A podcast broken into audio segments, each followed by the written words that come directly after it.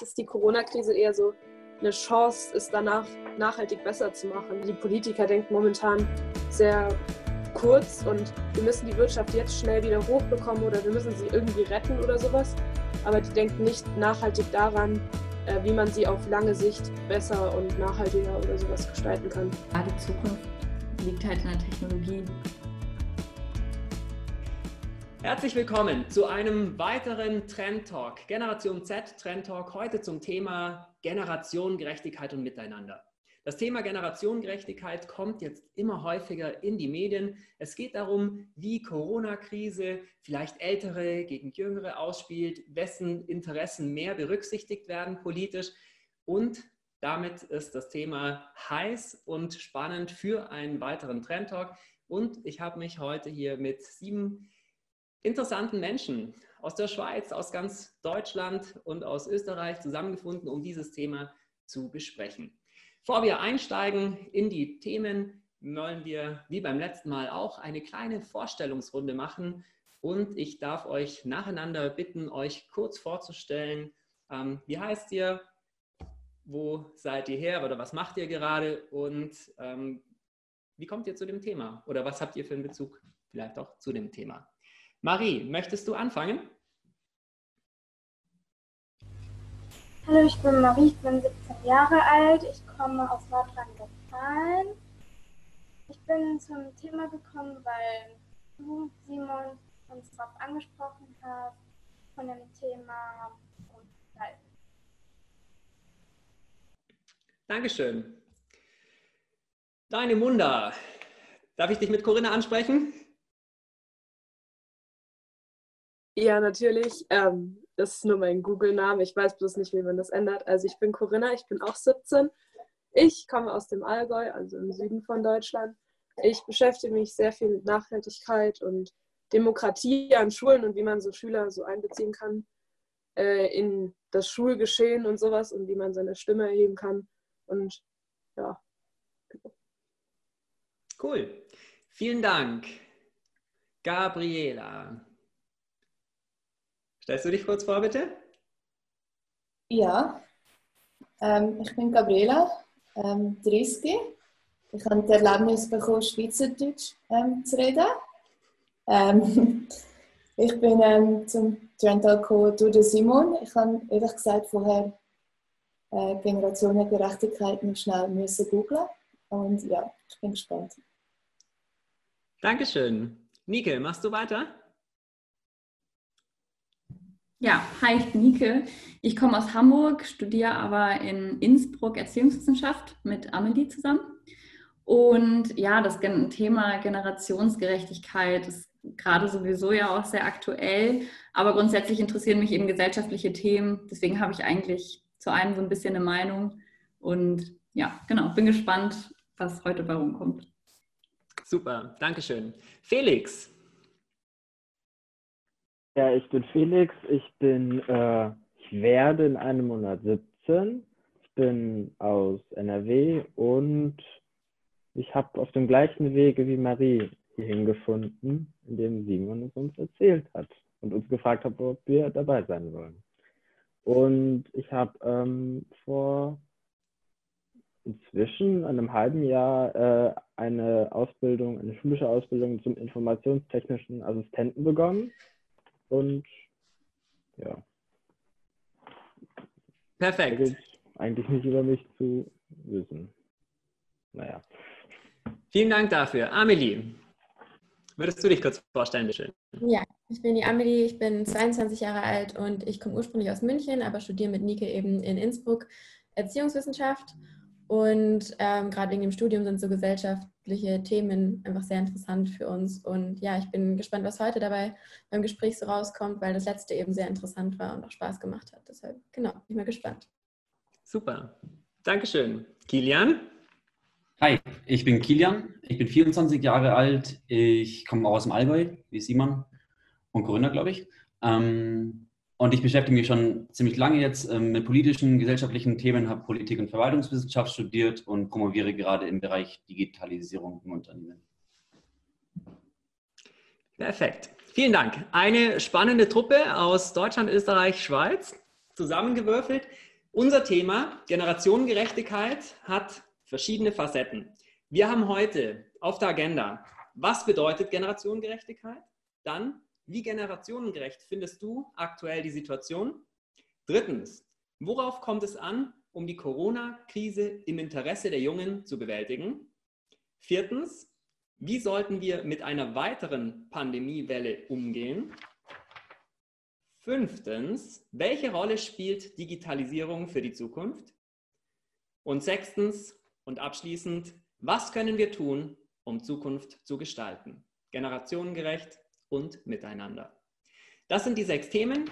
Ihr seht gleich, ich habe eine Präsentation gemacht. Da kann ich die euch äh, einspielen und auch noch eine, die Vorstellungsrunde haben wir schon, und auch eine These aufstellen. Und zwar zu dem Thema, zu unserem ersten Thema einsteigend, was bedeutet Generationengerechtigkeit? Ihr habt im Vorfeld bereits teilgenommen an einer sogenannten Trendanalyse, die im Trend Talk vorausgeht. Und aus diesen Ergebnissen ziehe ich ein paar Schlüsse und würde gerne mit euch darüber diskutieren. Den Jungen geht es bei Generationengerechtigkeit ganz grundsätzlich um Respekt und Gerechtigkeit allen gegenüber. Sie sind wenig auf Vorteile der Jungen bedacht und nehmen besondere Rücksicht auf Bedürfnisse der Älteren. Tja, diese These lasse ich mal noch kurz stehen. Macht euch bitte ein paar Gedanken dazu. Was bedeutet Generationengerechtigkeit und wie steht ihr zu dieser These?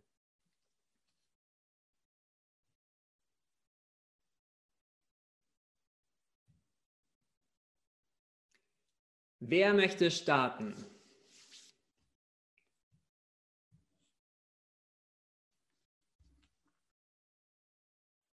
Corinna, bist du bereit? Immer. Ähm, also ich kann der These eigentlich nur zustimmen. Ich finde, Gerechtigkeit hat ja immer etwas damit zu tun, dass äh, niemand im wahrsten Sinne des Wortes alleine profitiert, sondern alle gemeinsam. Ähm, ich finde, dass ähm, die Leute, die momentan in den Positionen sind, dass sie entscheiden können, dass die, die jüngeren Generationen nicht für ihre eigenen Zwecke ausnutzen sollten, sei das halt von langfristigen Schäden, die die jüngeren Generationen sozusagen bekommen, äh, durch Entscheidungen, die sozusagen nicht lang genug überdacht wurden oder sowas. Äh, deswegen kann ich der These eigentlich nur zustimmen. Andere Meinungen dazu? Oder mehr Zustimmung? Also ich würde dem, glaube ich, auch zustimmen, einfach gerade Generationengerechtigkeit. Gerechtigkeit beinhaltet ja eben ähm, ja, Gerechtigkeit für alle, nicht für eine Generation mehr oder weniger. Und ja, Generationengerechtigkeit verstehe ich. Und da verstehe ich irgendwie, dass eben, dass man zu keinem Nachteil kommt, egal welcher Generation man angehört. Genau.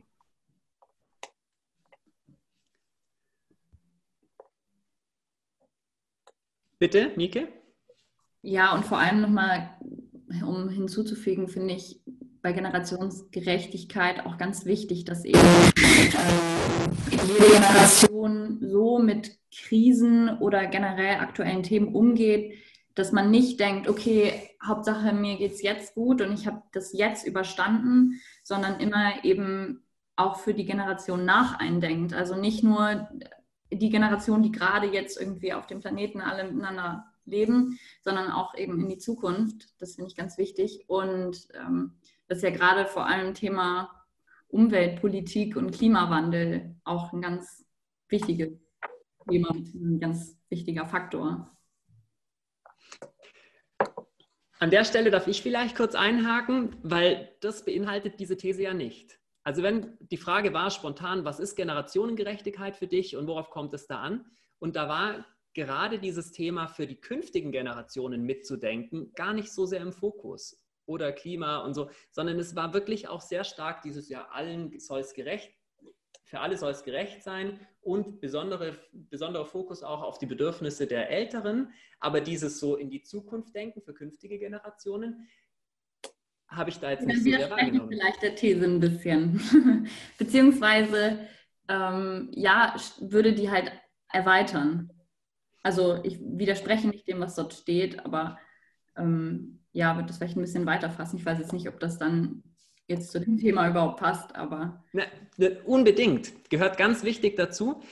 Vor unserem Trend Talk habe ich ein Gespräch geführt mit Wolfgang Gründinger, ähm, Generation, naja, nee, kein Generation. Er ist Politikwissenschaftler und Publizist und wird auch bezeichnet als Anwalt der Jungen, arbeitet bei der Stiftung für die Rechte zukünftiger Generationen und er hat gesagt, es ist tatsächlich, also er geht auch mit dieser Definition oder mit dieser Wahrnehmung d'accord, dass junge Menschen ihre Interessen gar nicht so hoch stellen und dass es gerade deswegen so wichtig ist, dass auch ältere oder etablierte Menschen diese Interessen, Klima etc. aufgreifen, weil man zunächst aus diesem Familienverbund vielleicht denkt und sagt, ja, also Rücksichtnahme denen, die halt schon da sind, aber sich selbst nicht zu wichtig nehmen. Deswegen bin ich mir nicht sicher, ob ich diese These tatsächlich umschreiben soll oder ob das eigentlich ein Zurückspiegeln ist an die jungen Menschen, dass wenn, dass, dass sie vielleicht ihre Interessen und für die, stellvertretend für die, die nachkommen, sich auch wichtiger nehmen dürften.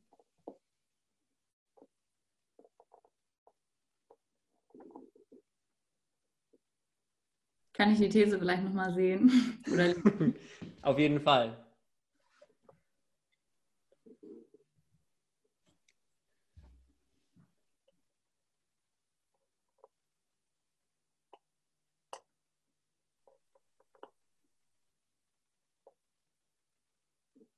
Vielleicht würde man nicht sagen, sind sehr wenig auf die Vorteile der Jungen bedacht, sondern sind sehr auf die Vorteile von allen bedacht, dass man quasi niemanden außer Acht lässt, sowohl die ältere Generation als auch die nachkommende Generation. Ja.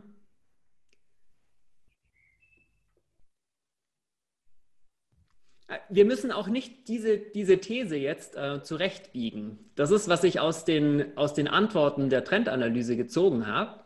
Und, und die Frage ist jetzt eigentlich, warum ist das so? Oder, oder also Fridays for Future ist da ja gefühlt gar nicht so richtig vertreten. Also ähm, diese jetzt aktuell im Krisenmodus, wie wichtig ist das gerade? Aber vielleicht ist das auch schon der Übergang ähm, zu einem, zum nächsten Thema, nämlich wie generationengerecht findest du aktuell die Situation? Seid ihr bereit? Sollen wir übergehen zum nächsten? Ja? Dann starten wir in ein neues Thema und eine weitere These. Wie generationengerecht findest du die Situation, findest du aktuell die Situation?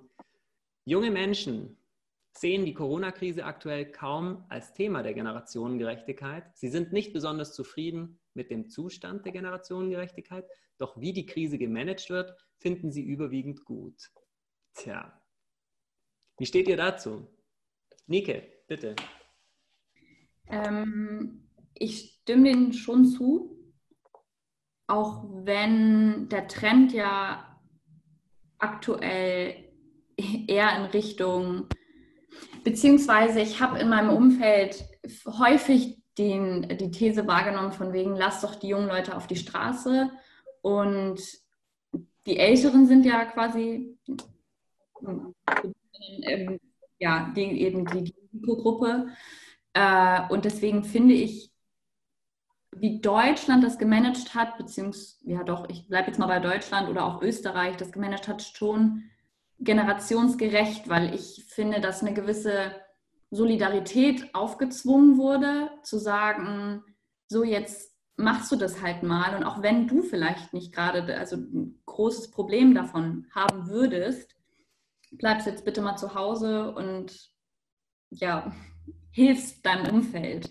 Und ich finde, das hat irgendwie so, ein, so, ein, so ein, ja, eben so eine gewisse Solidarität vermittelt, beziehungsweise ob sich dann halt alle daran gehalten haben und inwiefern das dann als Freiheitsraub wahrgenommen wurde und wie auch immer, das sind dann natürlich dann nochmal die persönlichen Anliegen. Aber ich finde schon, dass das ähm, generationengerecht gehandhabt wurde.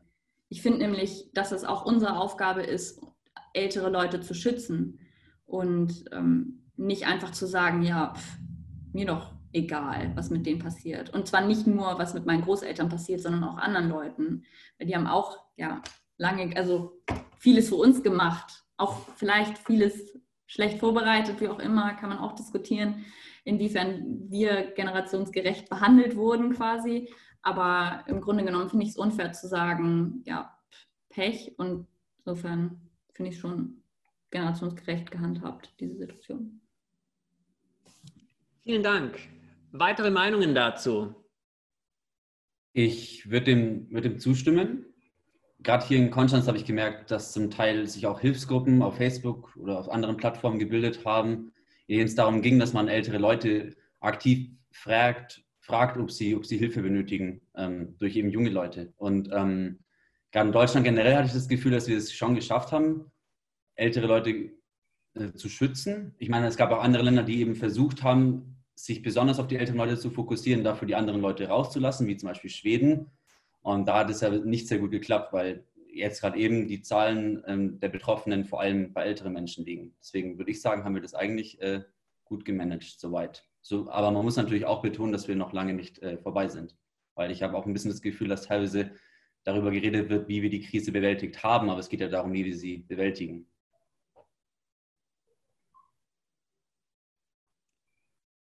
Marie, wie generationengerecht findest du die Situation? Also ich finde das gut, weil viele junge Leute sich freiwillig gemeldet haben, für die älteren Leute einzukaufen zu gehen, mit den Hunden Gassi zu gehen. Also ich finde das richtig gut. Dankeschön. Gabriela, Perspektive aus, aus Zürich. Ähm, ja, ich kann dem eigentlich auch nur zustimmen. Ähm, ich finde auch den Gedanken mit der Solidarität ähm, sehr wichtig. Ich glaube, es ist vor allem auch der, über der solidarische Gedanke, der im Moment zählt, dass es nämlich um den Vorteil für die Gesellschaft als Ganzes geht und nicht für einzelne Generationen, sondern dass man als gesamte Gesellschaft quasi die Situation möglichst gut kann bewältigen kann. Und ja, wie vorher schon angesprochen, ich sehe da auch sehr viel ähm, Hilfsbereitschaft um, von Jüngeren und Älteren, ähm, wo freiwillig eben Hilfe anbieten, zum Einkaufen etc. Und ich finde vor allem auch, eben wenn man etwas machen kann, also auch wenn das eben als junger Mensch dann ist, die Heime bleiben, ähm, finde ich das eigentlich so, sagt man das, eine Aufgabe für die Gesellschaft, die man erfüllen kann, quasi.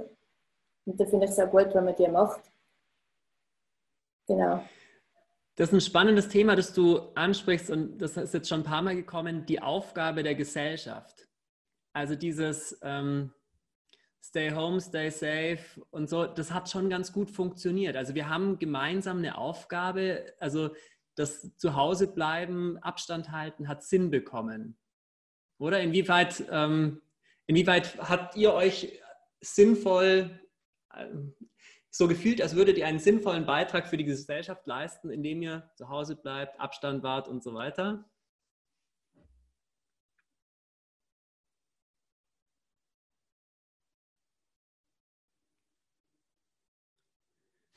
Corinna? Also ich wohne ja ziemlich auf dem Land äh, das heißt, ich kann eh nicht so viel machen. Ähm, und also ich finde, es macht sehr viel Sinn und ich habe auch das Gefühl, dass wenn ich sozusagen mich jetzt nicht in Massen mit meinen ganzen Freunden treffe, dass ich was Sinnvolles mache, besonders am Anfang. Ähm, ich, ich weiß auch immer noch sozusagen, dass es Sinn macht, aber ich bin einfach ein unheimlich sozialer Mensch und ich brauche sozusagen meine sozialen Kontakte. Deswegen muss ich zugeben, dass ich mich mittlerweile auch mal mit ein paar Freunden treffe, halt auch nicht in großen Gruppen, auch immer nur zu zweit. Ähm, aber ich fühle mich da immer so schuldig, wenn ich das mache, weil ich sozusagen dieses Verantwortungsbewusstsein den, den älteren Menschen gegenüber und sowas habe. Ähm, deswegen finde ich, also es macht richtig Sinn, sich sozusagen ähm, nicht zu treffen und, und Abstand zu halten und sowas. Andererseits ist es halt auch nicht fair sozusagen anderen Leuten gegenüber. Aber da musste ich halt auch mal sozusagen an mich selbst denken. Ähm, meine Mutter hat heute auch meine Oma im Altersheim besucht und das ist total krass. Also meine Oma hat Alzheimer und die versteht die ganze Situation gar nicht. Das finde ich auch ziemlich krass, dass die Leute, die man schützen möchte, teilweise die Situation gar nicht nachvollziehen kann, äh, können oder sowas. Also das finde ich auch ziemlich, ziemlich krass. Aber ich, ich finde es immer gut, wenn man die Leute versucht, so gut es geht, äh, zu schützen und sowas. Jetzt sind das ja, wir sprechen jetzt über die Älteren oder die Alten und das klingt sehr abstrakt. Aber wer sind denn das? Also ich glaube, es hilft, wenn wir uns in, ins Bewusstsein rufen, dass ja immer auch zu dieser Gruppe der Älteren, der Risikogruppen, unsere Eltern dazu zählen oder Eltern oder Großeltern. Ähm, ist, es, ist es das allgemeine ähm, generationengerecht den Älteren gegenüber sein oder ist es deswegen so wichtig und sinnvoll, weil es eben in der eigenen Familie den Eltern gegenüber schon anfängt? Wer ist der Meinung, dass es so wichtig ist, weil es in der Familie eben schon anfängt? Mal kurz Handzeichen.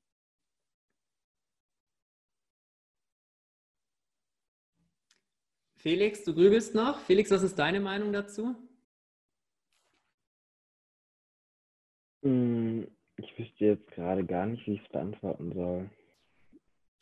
Bei mir ist es so, bei mir in der Familie gibt es zwei Personen, die wirklich schon äh, Vorerkrankungen haben, die auch, auf die wir auch aufpassen, die bisher auch quasi, meine Uroma ist im, auch im Altersheim und die ist jetzt, die darf seit Wochen nicht raus. Muss man jetzt so sehen, naja, auf jeden Fall, sie hat sich auch schon mehrere Male dagegen gewehrt, zu Hause, äh, naja, in ihrem, in ihrem Zimmer zu sitzen oder irgendwie zu liegen, ähm, weil sie die Situation auch nicht verstanden hat und da hat man, habe ich mir zum Beispiel gedacht, hm, irgendwie halten die die da schon ein bisschen gefangen, aber es ist halt,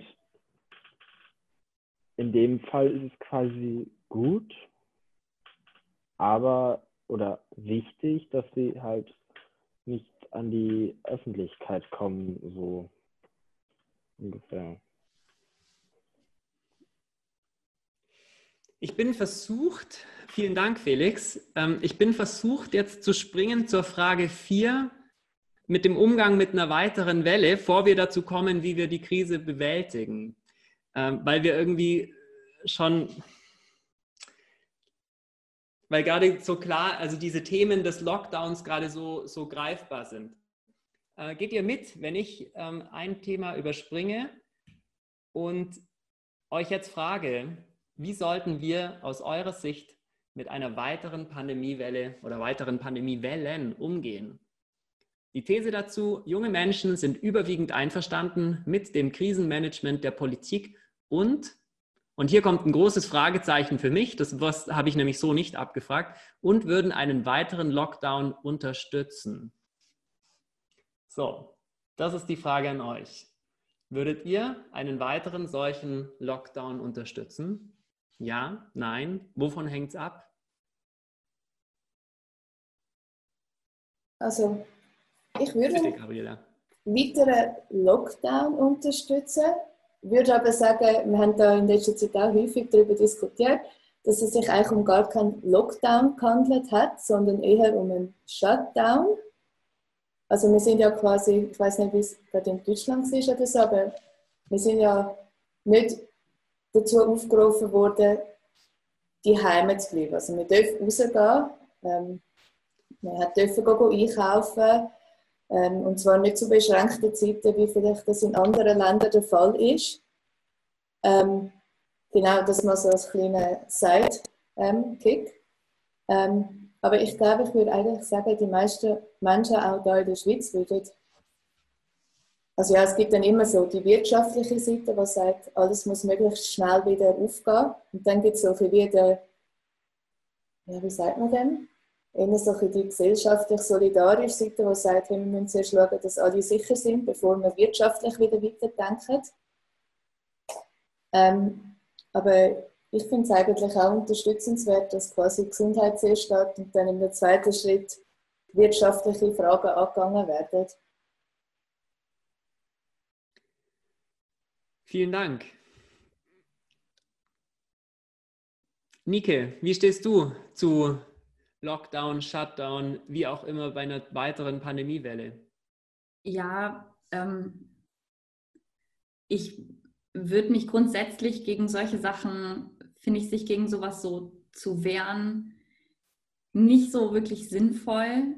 Ähm, jetzt mit diesen ganzen Verschwörungstheorien, die ja jetzt gerade besonders aktuell sind, da hört mein Verständnis einfach auf. Und ich bin gerne, ich hinterfrage gerne, ich stehe auch gerne kritisch äh, Entscheidungen gegenüber, die man mir vor allem auferlegt. Aber in solchen Situationen denke ich mir, da muss man auch einfach mal Vertrauen haben äh, in die Entscheidungsmächte und vor allem in Leute, die Plan von dem ganzen Kram haben, weil ich bin keine Virologin, ich bin auch keine, vielleicht eine möchte gern Politikerin, aber keine wirkliche Politikerin, die alle Faktoren irgendwie berücksichtigen kann. Und ich finde, also ich würde auf jeden Fall ein zweites Lockdown, ich weiß gar nicht, was bei uns war. Also in Österreich war das schon so, ähm, dass man nicht vor die Tür gehen sollte zu einem bestimmten Zeitpunkt. Also in, in einer bestimmten Phase war es wirklich auch spazieren und auch Jogger und Joggerinnen wurden nach Hause geschickt. Ähm, in Hamburg war das irgendwie gar nichts. Also da waren vielleicht ein paar Geschäfte zu, aber die haben auch sofort wieder aufgemacht. Also das wurde ja dann auch sehr unterschiedlich gehandhabt, aber ich würde auf jeden Fall ein zweites Lockdown äh, unterstützen und das auch mitmachen. Einfach, weil ich es für sinnvoll halte. So, das hat ja gezeigt, dass es was gebracht hat ich finde also genau da, wo wir jetzt sind, hat ja nur bewiesen, dass das Sinn ergeben hat. Und ich weiß aber tatsächlich nicht, wie man, also ich hätte jetzt keinen Vorschlag, wie man es noch anders machen könnte. Also auf jeden Fall wird sich ähm, die Einstellung zur Hygiene wahrscheinlich verändert haben äh, in diesem Zeitraum. Das finde ich auch noch ganz interessant dann zu beobachten, also mit häufig Hände waschen und so weiter. Was man vielleicht vorher mal, ach komm, pff, nicht gemacht hat, äh, wird, glaube ich, nochmal anders, also in Mindset sein, aber weiß ich nicht. Also ja, Vorschläge habe ich keine. Weitere Meinungen dazu? Marie? Ähm, Entschuldigung, Amelie? Ja, ähm, ja, ich wäre grundsätzlich auch wieder einverstanden, wenn es die Zahl der Erkrankten oder das Gesundheitssystem einfordern, dass man eben nochmal einen Lockdown durchführt, ähm, würde ich einfach aus persönlicher Sicht, wäre ich damit einverstanden und würde natürlich wieder mitmachen. Und wie die Nike sagt, eben das gar nicht so sehr hinterfragen, solange halt auch durch die Politik und durch Wissenschaftler durchsichtig kommuniziert wird, warum das notwendig ist, ähm, vertraue ich da irgendwie auch dann so weit in die Politik, dass ich sage, ich fühle mich da gut beraten und wenn man das eben auch sieht, man hat ja Ergebnisse, also allein schon durch diese kurz, so lang war unser Lockdown ja gar nicht. Durch diese kurze Zeit schon die Zahlen, wie sie zurückgegangen sind, wenn man das sieht, dann bestätigt einen das ja auch, dass man da eben persönlich auch ein bisschen zurückstecken kann. Klar, es ist wirtschaftlich was ganz anderes, aber so aus rein persönlicher Sicht ähm, würde ich das auch bei einer zweiten Welle nochmal genauso durchführen. Und ähm, wie Gabriele auch schon gesagt hat, bei uns war das ja nicht so ein richtiger Lockdown, sondern wir konnten in Deutschland ja noch rausgehen, wir konnten joggen gehen. Man hat sich halt in seinem Haushalt sonst aufgehalten mit den Leuten, mit denen man zusammen wohnt. Ähm, und das finde ich fürs Wohl aller absolut ähm, nochmal durchführbar. Felix, wie schaut es bei dir aus? Also ich würde, also äh, ähm,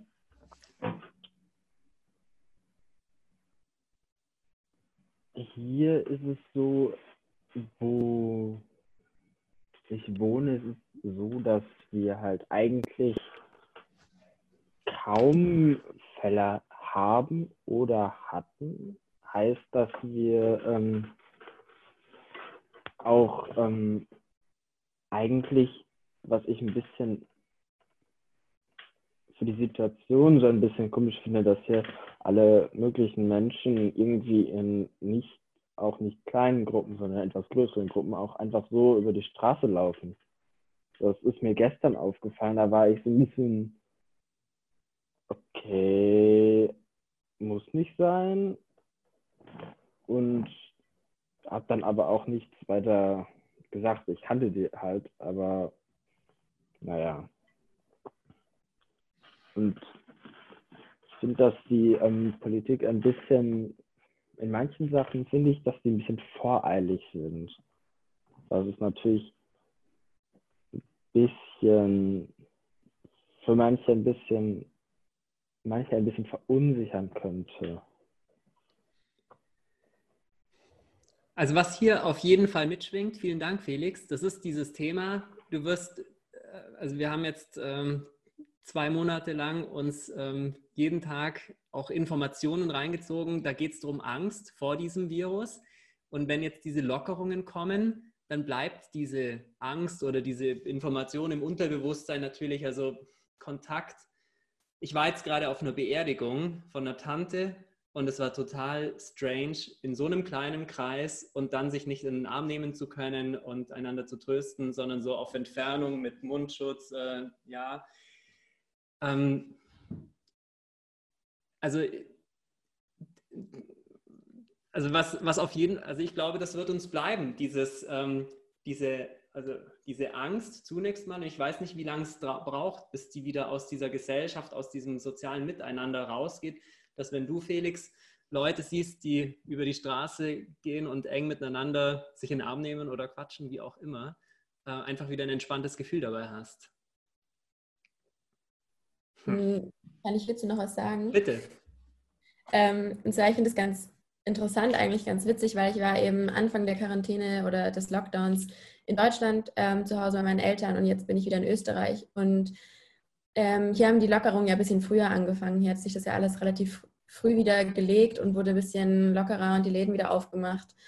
Ähm, und dadurch, dass die Stadt auch sehr von Studenten geprägt ist, fällt mir halt hier auf, dass ich eigentlich eher, vielleicht auch durch meine Zeit in Deutschland, zu Hause bei meinen Eltern, weil ich da wirklich nur mit denen Kontakt hatte, aber ich bin, glaube ich, eher einer der wenigen, die da noch sehr Rücksicht nimmt auf den Abstand und fast ein bisschen vorsichtig noch in die Stadt geht. Nicht jetzt irgendwie aus Angst, sondern einfach irgendwie auch aus Respekt und Solidarität anderen gegenüber, dass man das halt einfach jetzt noch macht in so einer Zeit. Ähm, aber ich habe das Gefühl, das ganze Stadtbild in Innsbruck, da sind alle wieder unterwegs in Riesengruppen, ähm, gerade in so Studenten-Hotspots, wo man sich draußen trifft. Da ist alles voll. Ich habe das Gefühl, für die ist Corona schon längst vergessen. Was ich auch irgendwie eigenartig finde. Also ich betrachte das auch ein bisschen als eigenartig. Vielleicht liegt das an meiner Zeit in Deutschland, ich weiß es nicht. Aber ich habe das Gefühl, hier ist alles wieder beim Alten und gar nicht so viel hängen geblieben von dieser Angst. Sehr spannend. Da möchte ich doch glatt nochmal nach Zürich gehen. Gabriela, wie ist das bei euch? Ähm, ja, ich verstehe, was Amelie sagt. ähm, ja, also hier läuft man auch über so Platz und dann denkt man auch, okay, alles normal und nur zwischendurch gibt es so einen Mensch mit Mundschutzmaske. Also es ist ja keine Mundschutzpflicht da. Und ähm, es laufen wirklich nur sehr vereinzelt Menschen damit um. Und schönes Wetter hilft natürlich auch nicht. Ähm, also ich habe das Gefühl, die Menschen strömen nach außen, auch in Gruppen. Aber doch habe ich das Gefühl, alle haben immer so ein bisschen einen Respekt dahinter. So ein bisschen, ah, sind wir jetzt schon zu nah zu einer anderen Gruppe? Oder auch beim Einkaufen. Ähm, da habe ich auch gesagt, für so, okay, ich muss jetzt noch schnell warten, bevor ich mich auch neben dich stelle und nach dem gleichen Produkt will greifen. Also ich habe das Gefühl, das Bewusstsein ist schon ein bisschen da. Und dann ist auch immer so ein das, was mitschwingt, so, hey, wieso machen die das? Das sollten sie doch gar nicht machen. Ähm, und dann ertappt man sich aber vielleicht auch selber dabei, dass man dann irgendwie zu sechst vielleicht ist oder so. Ähm, ich finde, es ist mega schwierig ähm, zum Abschätzen. Und ja. Ja. Darfst du so stehen lassen. Danke. Wenn noch jemand was dazu sagen möchte, super danach oder ansonsten gehen wir weiter dazu zu dem Thema, worauf kommt es an, um die Corona-Krise im Interesse der Jungen zu bewältigen? Ich habe da noch mal eine These dazu. Und zwar lautet die, Am wichtigsten finden Junge die Verbesserung von digitaler Bildung, die Förderung von sozialem Zusammenhalt und die Schaffung beruflicher Perspektiven. Ich war überrascht, dass Umwelt- und Klimaschutz, Mitbestimmung und generationengerechte Schuldenlast gar nicht so die Top-Priorität sind. Wie steht ihr dazu? Beziehungsweise, wenn ihr sagt, ja, digitale Bildung, Zusammenhalt und berufliche Perspektiven sind so die Top-Themen für uns, äh, was bedeutet das denn konkret?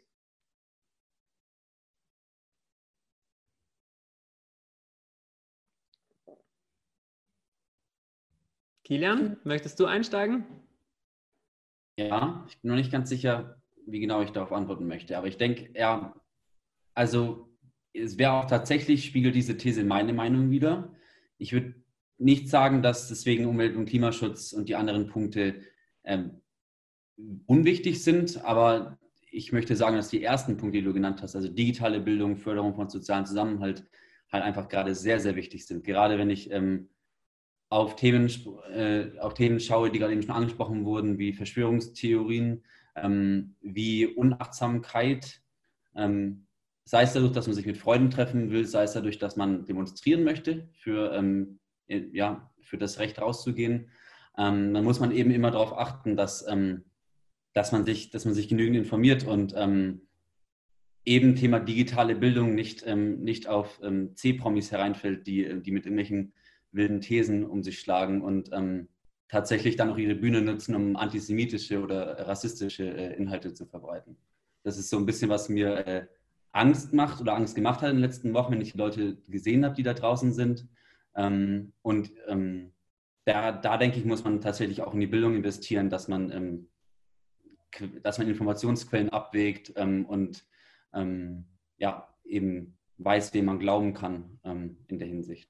Und es geht dann wiederum rüber in sozialen Zusammenhalt, dass teilweise gerade in dieser Diskussion die Atmosphäre sehr vergiftet ist und ähm, man nicht so richtig zu Wort kommen kann, egal welcher Meinung man ist, ähm, weil eben manche Leute sehr extreme Positionen besitzen.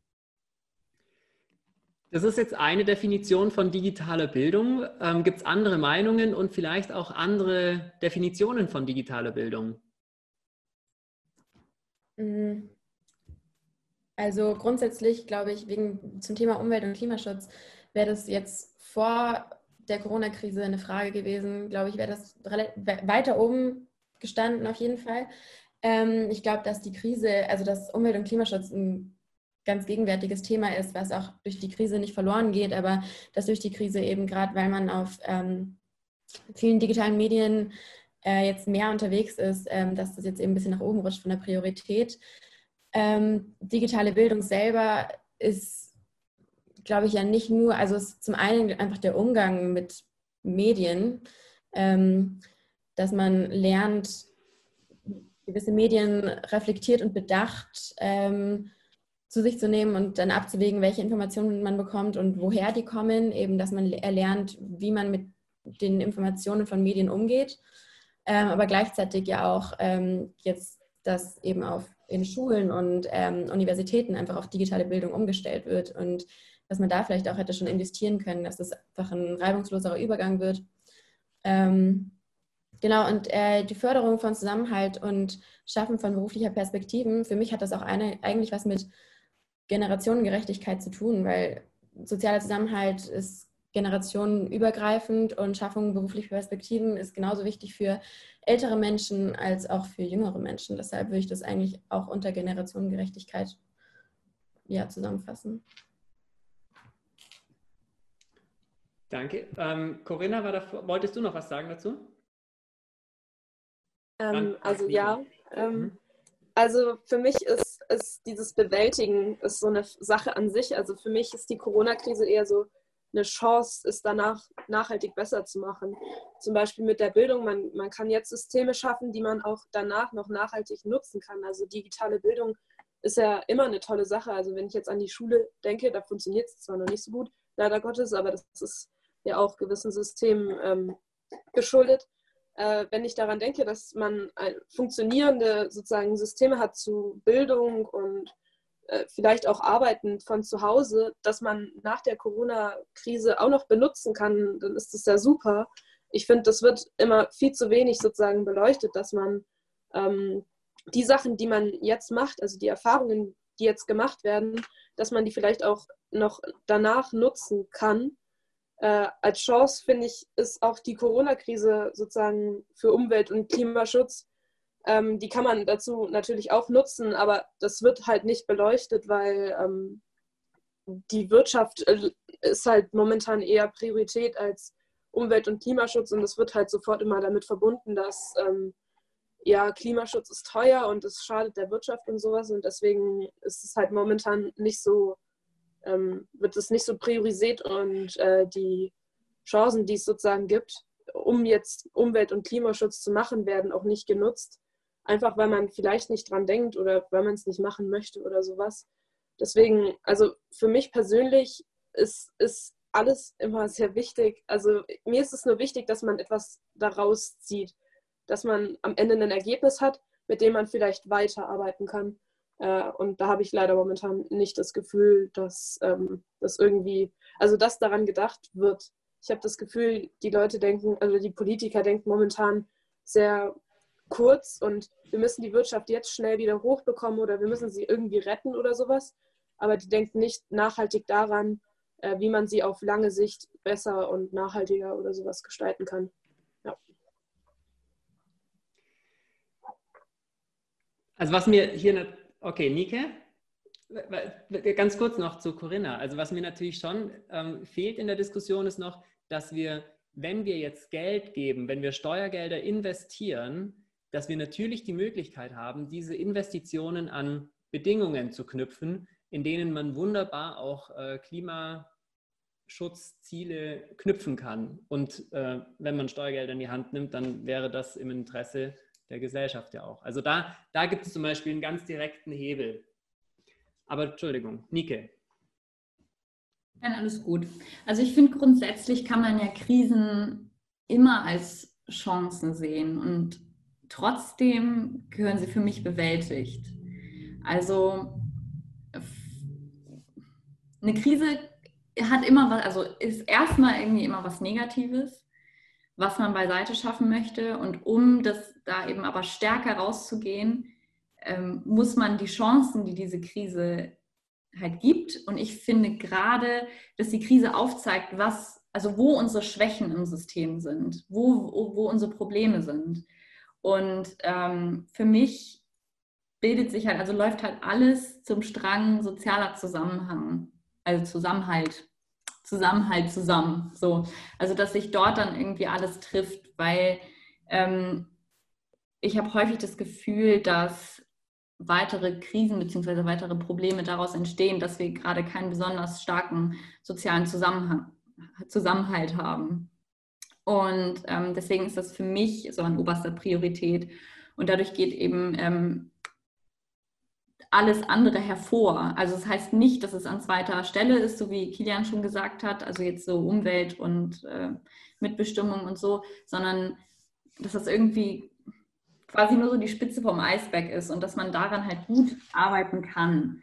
Ähm, ja, digitale Bildung ist für mich halt eben einmal zum einen Medienerziehung, wie es halt schon angesprochen wurde, zum anderen aber auch eben äh, Bildung zu digitalisieren, so wie es jetzt ja gerade gezwungenermaßen passiert, total unvorbereitet. Und ich sehe das bei meinen Geschwistern, dass das irgendwie einerseits ganz gut läuft, andererseits gehen dann halt die Schulen auch davon aus, dass jedes Kind einen Computer zu Hause hat. Und zwar auch jedes Kind äh, ein Computer, weil es müssen ja alle zwischen 9 und 14 Uhr irgendwie immer erreichbar sein.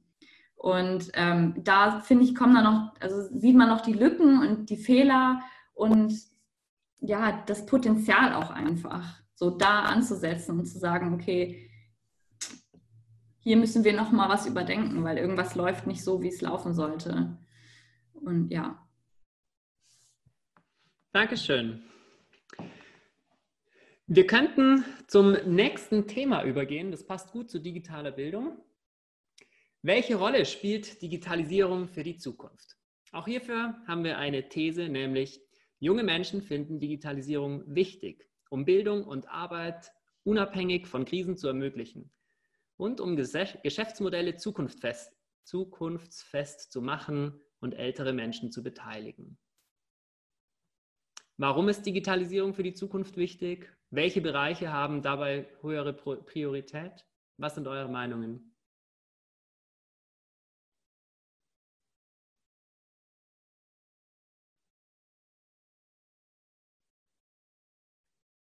Nike, gerne.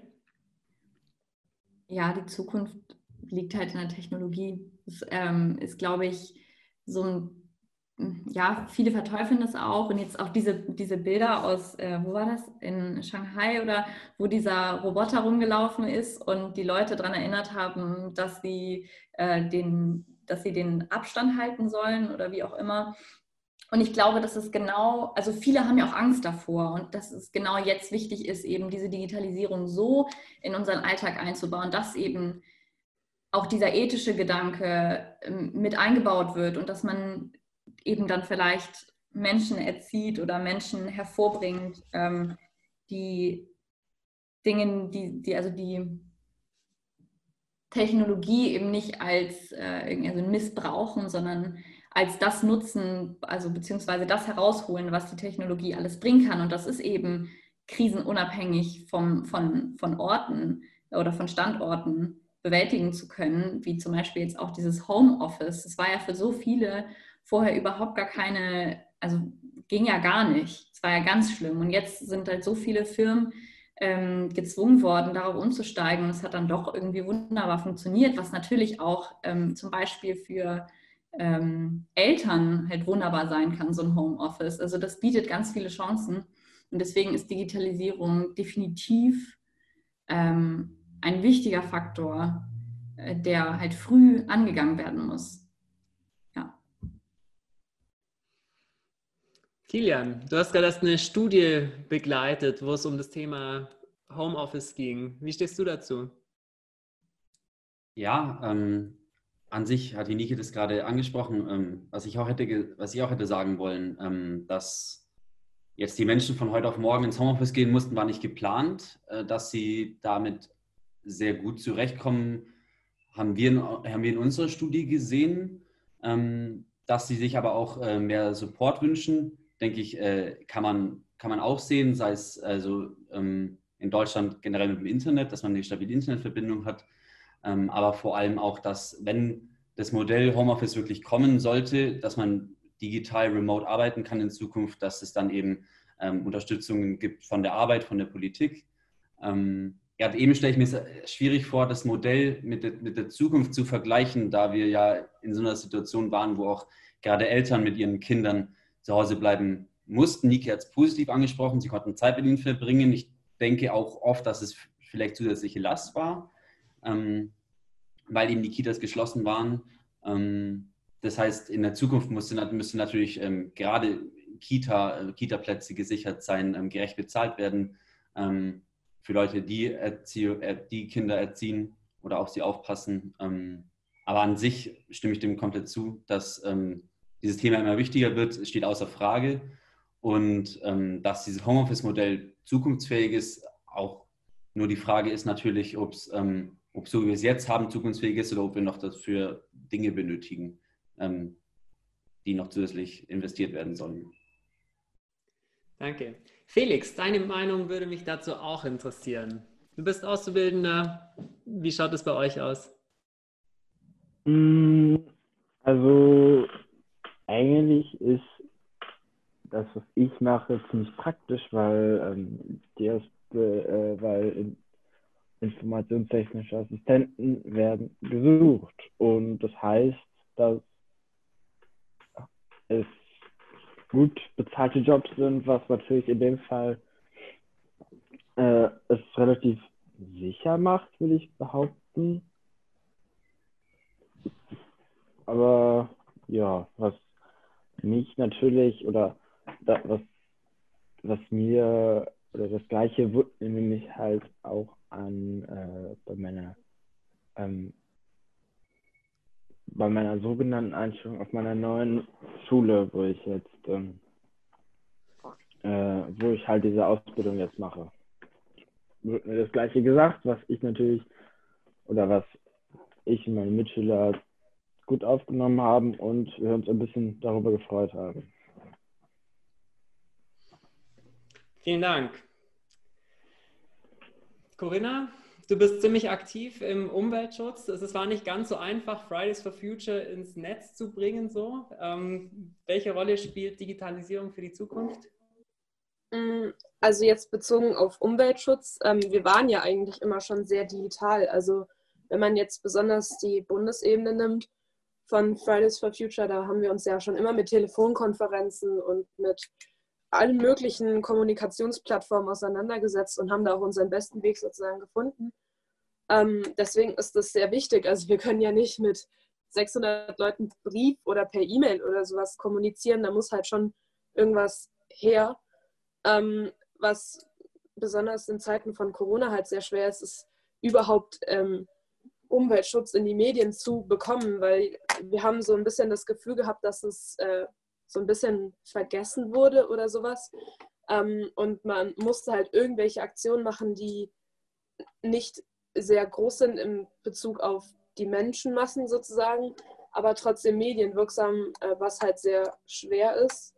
Ähm, es gab zahlreiche Workshops online und, und auch sehr viele solche, das nennt sich Netzstreik, ähm, aber da ist man ja auch nur mit Gleichgesinnten. Das ist man bei einer Demo zwar auch, aber da sehen es andere Leute sozusagen auch noch. Also man muss sich sozusagen Gedanken darüber machen, wie man am besten die Leute erreicht. Ähm, was jetzt aber noch gar nicht beleuchtet wurde, ist dieser zweite Teil von der These mit diesem, äh, dass die älteren Menschen sozusagen beteiligt werden sollten an der Digitalisierung. Ähm, das ist meiner Meinung nach ähm, sehr wichtig, besonders in der Schule. Also es ist auch sehr wichtig, die Leute äh, am Arbeitsplatz sozusagen in die Digitalisierung einzuführen, wenn man das so sagen darf.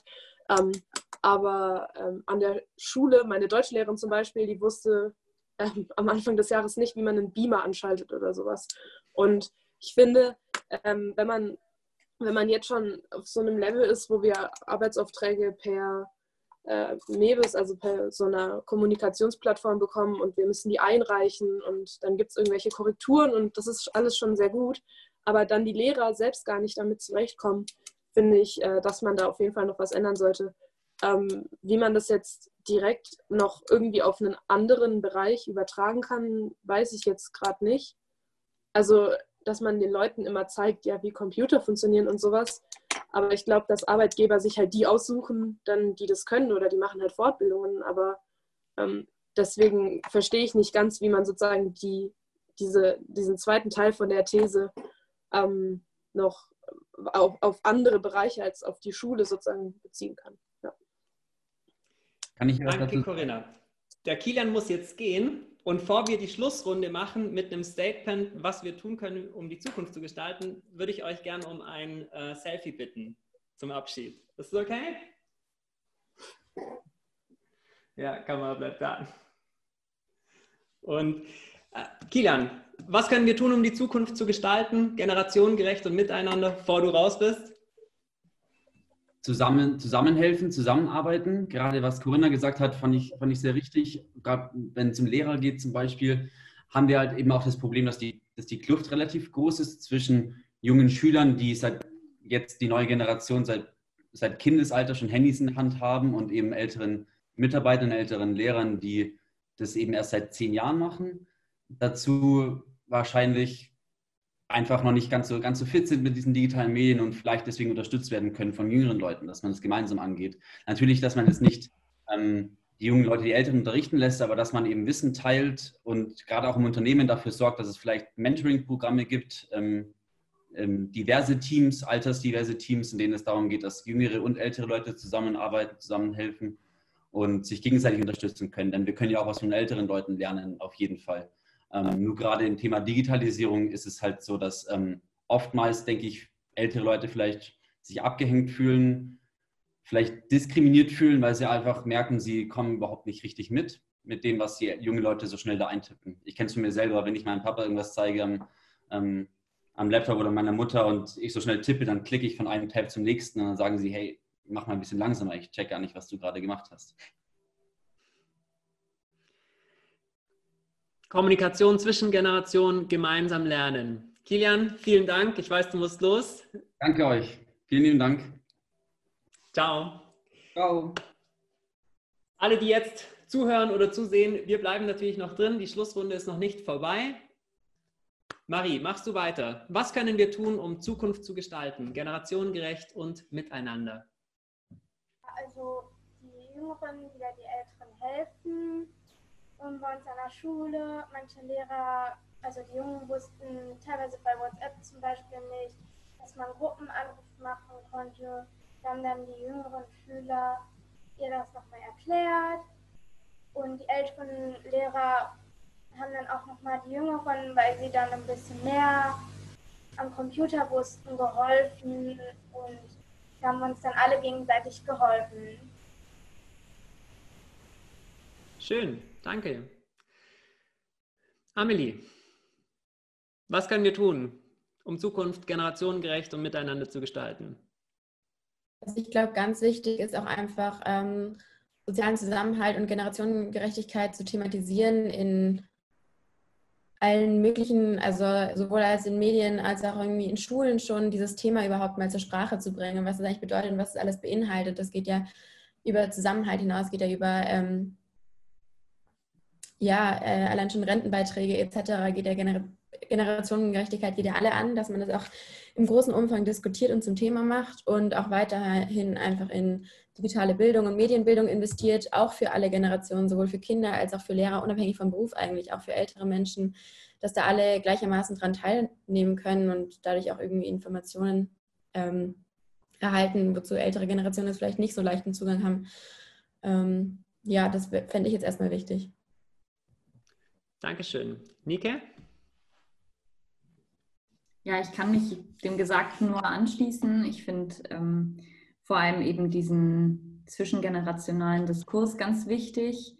Und ich weiß gar nicht, wo ich das mal aufgegriffen hatte, aber mal diese Frage, warum denn eigentlich Kindergärten und Pflegeheime nicht unter einem Dach stattfinden, ähm, finde ich eine ganz interessante Frage und vielleicht auch eine interessante Idee für, ähm, für den weiteren Verlauf.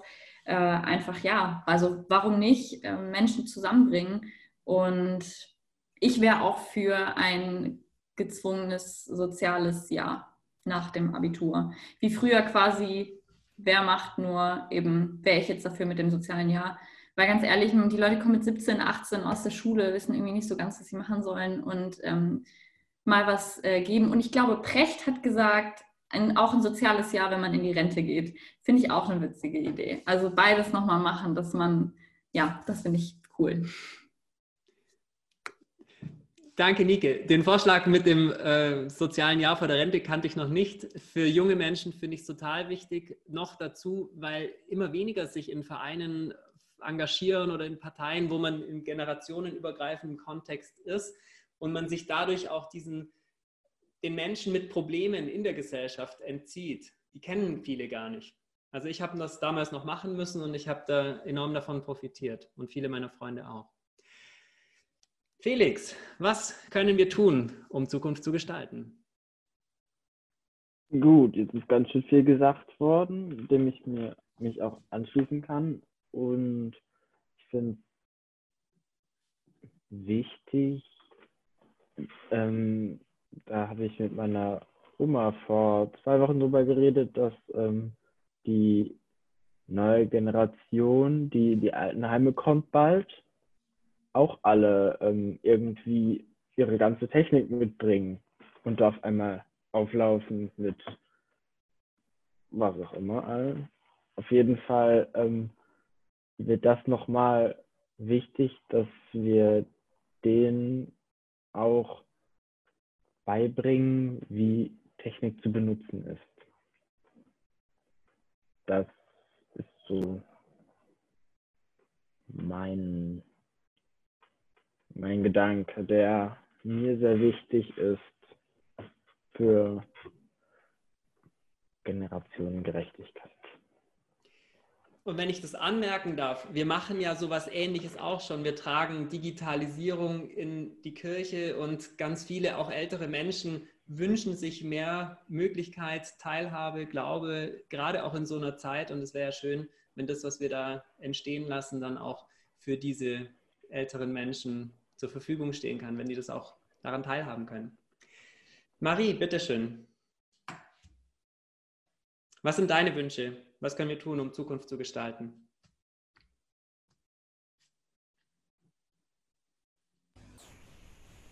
Ja, ähm, die Älteren halt so zum Beispiel so Kurse anzubieten, also freiwillig zu sagen, ja, ich helfe ihnen, einen Computer einzurichten oder ein Smartphone zu erklären. Also das finde ich sehr wichtig, dass die, wenn mal im Notfall oder so, ein Handy oder so haben. Danke. Corinna? Also, ähm, um Zukunft zu gestalten, ist meiner Meinung nach ganz wichtig, erstmal den Kopf anzuschalten äh, und sich nicht von Gefühlen überrennen zu lassen oder nicht immer aus erster Quelle allen zu glauben. Also, ähm, das kann man jetzt auf alle Bereiche, die man sich vorstellt, kann man beziehen. Also auf die Politik, dass die Politiker mal nachdenken sollen, das wäre ganz praktisch. Äh, oder auch auf, auf jetzt den Otto-Normalverbraucher oder Verbraucherin, ähm, dass man auch nicht diesen Verschwörungstheorien glaubt und dass man sozusagen seine Quellen kennt und sowas. Das wäre mir sehr wichtig, um Zukunft auch gut zu gestalten. Ähm, dann wäre mir sehr wichtig, dass man äh, lernt zu reflektieren und Sachen mitzunehmen. Also, dass man nicht eine Sache abschließt, wie jetzt zum Beispiel ähm, mit Corona, also wenn Corona irgendwann mal vorbeigehen sollte, wir wissen es ja nicht, ähm, dass man äh, daraus lernt und vielleicht reflektiert, was ist sozusagen gut gelaufen, was sollten wir das nächste Mal besser machen. Ähm, es ist auch, also was, was ich sehr vorbildlich finde und was ich mir wünschen würde, was, was sozusagen nochmal passiert, ist, ist so ein Hackathon. Ich weiß nicht, ob irgendjemand davon was mitbekommen hat. Gab es, da haben 34.000 Menschen aus Deutschland haben sich zusammengefunden und die ähm, Frage war sozusagen, wie man die Corona-Krise ähm, besser gestalten kann. Und es haben sich verschiedene Projekte sozusagen gefunden, die dann zusammen irgendwas auf die Beine gestellt haben in den verschiedensten Themen. Also ich glaube, da wurden irgendwie 12.000 Projekte oder so wurden da innerhalb von drei Tagen wurden da erstellt und formuliert und sowas. Ähm, einfach nur aus Solidarität und das hat sich so rumgesprochen, also besonders in, in meinem Freundeskreis auch und haben alle Generationen irgendwie miteinander irgendwas auf die Beine gestellt. Und da sind echt gute Sachen rausgekommen. Also ähm, es lohnt sich auf jeden Fall mal, das nachzugoogeln. Ähm, das ist unheimlich viel. Ähm, und ich würde mir wünschen, dass man sowas sozusagen auch noch in die Zukunft mitnimmt. Also wie man jetzt sozusagen zusammengearbeitet hat und dieses Engagement, das es jetzt plötzlich gab. Also ich kenne ganz viele Leute, die ähm, davor sich für nichts interessiert haben, also die Leute, die keine Meinung zu etwas haben und die jetzt plötzlich gesagt haben, ja, ich möchte da helfen und ich möchte irgendwas machen, dass man dieses Engagement ähm, irgendwie weiterbringt. Ja. Cool, vielen Dank. Den Link, den werden wir recherchiert haben und der ist dann unten in der Beschreibung des Videos mit drin. Und es fehlt noch eine Meinung von Gabriela. Was denkst du, was wir tun könnten, um Zukunft zu gestalten? Ja, also ich glaube, vieles ist schon gesagt worden. Was ich sehr wichtig finde, ist natürlich auch, ähm, generationenübergreifend ähm, Wissen zu teilen. Da vor allem aber auch, was vielleicht so in den Bereich hineingeht, reflektieren, finde ich auch, also zuhören, was sind überhaupt Bedürfnisse auch von den verschiedenen Generationen. Ähm, also ich weiß jetzt nicht, ich kenne jetzt zum Beispiel viele ältere Leute, die halt so das digitale Zeug, das ist so wie gar nicht für sie, oder? Dass man sich vielleicht auch überlegen kann, okay, ja, wie kann man das dann wieder ähm, schmackhaft machen oder sie dafür begeistern oder welche Art von digital wäre so wie cool ähm, für sie. Und was ich auch sehr wichtig und cool finde, ist, wie viele neue Sachen und Projekte, Geschäftsmodelle entstanden sind jetzt während Corona. Ich finde es mega wichtig, dass solche Ideen und Innovationen nicht verloren gehen und dass man immer offen bleibt für Neues, auch wenn man nicht in einer Krisenzeit ist. Also sozusagen, ah, das funktioniert eh nicht oder so, wie zum Beispiel mit dem Homeoffice, dass man das halt wie, ja, dass man da wie offen für Neues bleibt, damit sich eben auch Sachen können ändern hoffentlich, also verbessern quasi. Vielen Dank, Nike. Das, was du zum Schluss ansprichst, das ist äh, genauso funktioniert Innovationsarbeit. Corona ist letztlich nichts anderes als eine Innovationsstrategie, nämlich Tabuspielen. Wie können wir unsere Ziele erreichen, wenn wir das, das und jenes nicht dürfen? Und plötzlich wird man erfinderisch. Das war es auch schon wieder mit dem Trend Talk für dieses Mal zum Thema Generationengerechtigkeit und Miteinander. Denjenigen, die jetzt als per Podcast oder auf YouTube zugeschaut haben, vielen Dank, dass ihr dabei wart. Ganz herzlichen Dank auch an Marie, Gabriela, Nike, Amelie, Felix, Corinna und Kilian.